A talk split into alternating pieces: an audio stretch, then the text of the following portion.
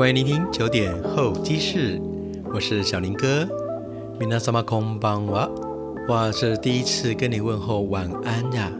常在旅程当中呢，一到夜晚啊，可能就是一天行程的结束。今天可不一样啊，一到夜晚又是一个浪漫行程的开始。我们即将在夜色当中进入千年古都京都。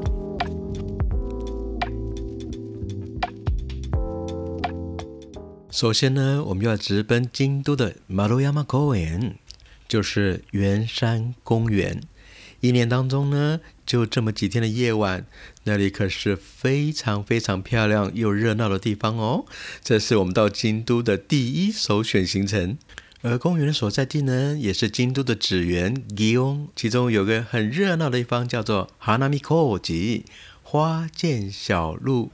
那里可是夜晚灯红酒绿之地，很热闹的地方哦。章子怡跟巩俐啊，曾经也在那边拍过一部著名的电影，叫做《艺伎回忆录》。哇哦，已经可以想象出电影的场景了吗？就即将是我们现在要前往的地方了。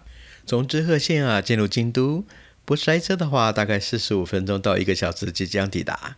但是啊，京都很难不塞车啊。其实有去过京都的同伴都知道，在京都里面极少看到超高的摩天大楼，甚至在市区里面呢，也没有那么多环状式的所谓的高速公路，甚至地下铁呢也没有几条。最高的楼居然只有十七楼啊！甚至可以看到很多很多独栋的一二楼的木造平房，横陈列在京都的各个角落。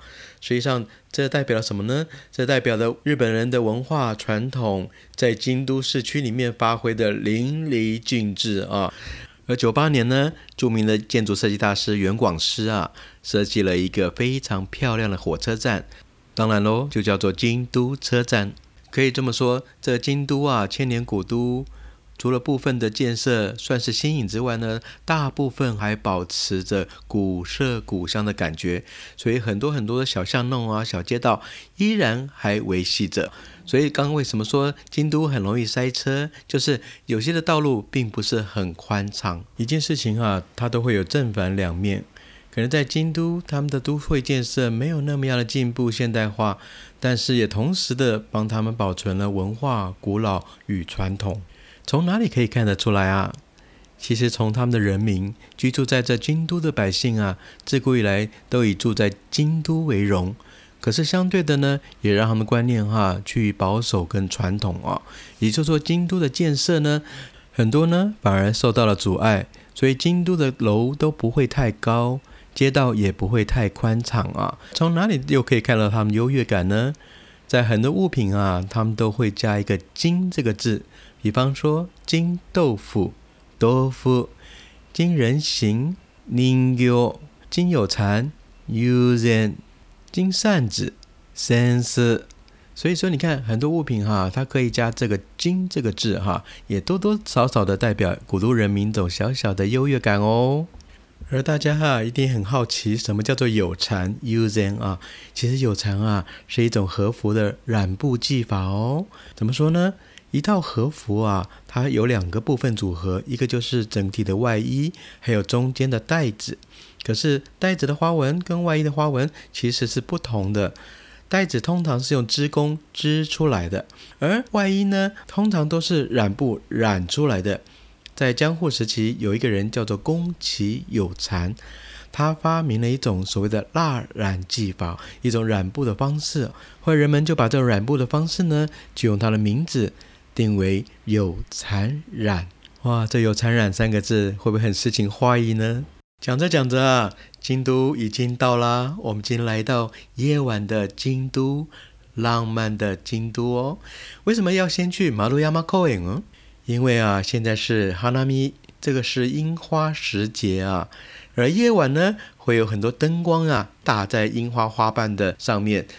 那圆山公园呢？正是赏夜莺的好地方。此刻呢，正是重要的哈纳马子里的时候，就是花季。日本国喜欢用祭典这个祭字哈，来作为这重要活动的一个代表，不单单只是一个台湾所谓的庙会哦。所以你下次看到祭典这个祭啊，会用在很多的方面，比方说撒谎的雪祭啊，Yuki Matsuri 这边呢就是樱花的花季。哇，上面的花美啊，下面的人呢更多更热闹啊。每一年樱花时节呢，就会看到日本人在樱花树下喝酒聊天，真的可以在此啊看到这个国家一种很特殊的民族风情哦。樱花以及下面赏花的人是在祭典当中两大特色，但是第三大特色呢，就是那些摊贩啦。日本国是少有摊贩或者夜市这样活动的哈，就在此时呢，就看到非常非常热闹也非常多的摊贩的聚集，都卖些什么东西呢？像炒面呐，yakisoba，章鱼烧啊，takoyaki，烧烤啊，yakitori，还有弹珠汽水，lamune，好多好多丰富的食物哦。其实，在日本这个国家哈，夜晚是没有夜市的，所以他们就很热衷在祭典的时候这种摊贩的活动。在疫情之前呢，在我们台湾的六合夜市、士林夜市，就常常可以看到日本的观光团体。实际上，他对我们台湾的夜市是非常向往的。在我们眼前呢，出现了一摊正在卖着 sakura mochi，如果翻译成中文的话呢，就叫做樱花饼，或者是樱花马吉。哇，这个时节如果不吃一个萨库拉莫吉的话，似乎就少了一味啊！它下面垫的是樱花的叶子，上面呢就是马吉，里面包着红豆馅，真的很好吃哦。走着走着呢，我们来到园区的最中央，而这里呢有一棵樱花树是最代表的，叫做西达雷萨库拉枝垂樱。这棵老垂樱呢就在圆山公园的正中央。而京都市政府呢，也在他的周遭做了最完美的灯光设计，打在樱花上面，让它照耀在整个公园里面，非常非常的漂亮。圆山公园的樱花季啊，从江户中期就开始了，所以到现在应该有两三百年以上的历史。在一百多年以前呢，那个老垂樱死了以后。在此种下了第二颗垂樱，所以说我们现在看到的垂樱大概也有将近一百岁的年纪了。它不只是圆山公园，甚至是京都市最重要的樱花的代表。都让我们来跟它拍个照好吗？在这繁华热闹美丽的圆山公园之后呢，我们再慢慢的往前走，走到了街道哈纳米科吉花见小路。哇，在江户时代就已经非常热闹的地方，到现在还维系当年的样子耶！那些老房舍完全没有做任何的改变，就是我刚才我跟你提到的《艺伎回忆录》所拍摄电影的场景哦。这个地方呢，就是众家的居酒屋、餐厅、茶室所共同汇集的地方。当街灯打开的时候呢？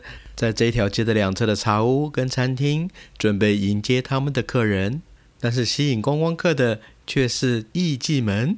师傅们弹着三弦琴，而艺妓们开始跳着舞。我们的观光客呢，就在外面等待他们穿梭在每一个店家。哇，那好有趣哦！电影里面的场景啊，跟古代的样子啊，就真真实实的出现在我们的眼前呢。你说这个时代啊，还有那么多艺妓吗？有诶。京都还有所谓的艺伎五子学校，正在教育这些小女生们，将来长大呢，成为一个标准又优秀的艺伎啊，还继续在承承袭着日本人千百年来一种文化跟传统。哎，我觉得这非常非常的好，让他们的国家还持续着他们的历史。小艺伎们，他们叫做五子哈，Michael。其实啊，他们学的很多很多样的技艺哈，比方说茶道、花道、书道，甚至剑道啊。所以其实他们十八般武艺啊都很精通哦。所以走在路上哈，真的看到艺伎出现的时候啊，他不会轻易的跟观光客去拍照，所以他们走路也非常的快速哈。你说现在什么时代了？日本国还有人在穿和服吗？太普遍了，太正常了哈。比方说，满二十岁的小女生们就穿着和服去参加成年礼啊。而女儿结婚的时候，她的妈妈姐妹们穿着和服去参加她的婚礼。而社区有任何活动，比方说茶道、花道，妇女们也会习惯穿着和服参加这些盛会。所以日本人一生中有非常多的机会穿着和服。其实和服啊，穿着也会有分别的。如果是已婚的妇女的话，你会看到她的袖子是平袖的，然后呢颜色比较素雅，后面背个四方形像枕头般的形状，一般这就是已婚的妇女啊。而未婚的少女呢，她的颜色会很鲜艳，她的袖摆会非常的长。后面背着不是一个枕头般的形状，而是一个美丽的蝴蝶结，这就是未婚的少女的穿着。所以光看和服的外表，我们都可以略窥一二哦。那旁边有一家星巴克哦，吸引小林哥，因为我非常喜欢喝咖啡。但是呢，在旁边的星巴克呢，我们最喜欢买的一样东西就是它的城市杯。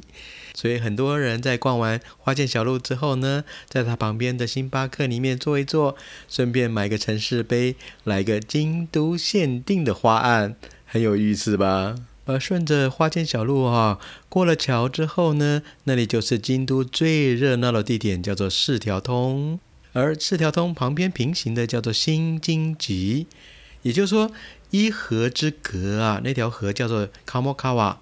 这边呢就是吉翁，就是刚才所谓的古色古香的花见小路的所在地，而河川的另外一侧呢，就是现代化的街道、电器啦、药妆啦、新京吉以及四条非常热闹的地方哦。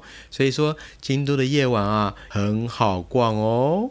您知道吗？在鸭川旁边也都是餐厅哦，会在他们餐厅的后面哈，做了一个大型的平台。就让他们的餐厅多了一倍的面积，而客人们开始饮酒作乐，好有意思！一到夜晚，这是非常著名的京都夜晚的风情哦，就在这鸭川畔啊，而且好热闹啊！也难怪它那么吸引来自全世界各地的观光客啊！我们才刚到京都，而且是第一个夜晚啊！就在明后天呢，让我们慢慢的、细细的走在京都的街头，去感受这个城市吧。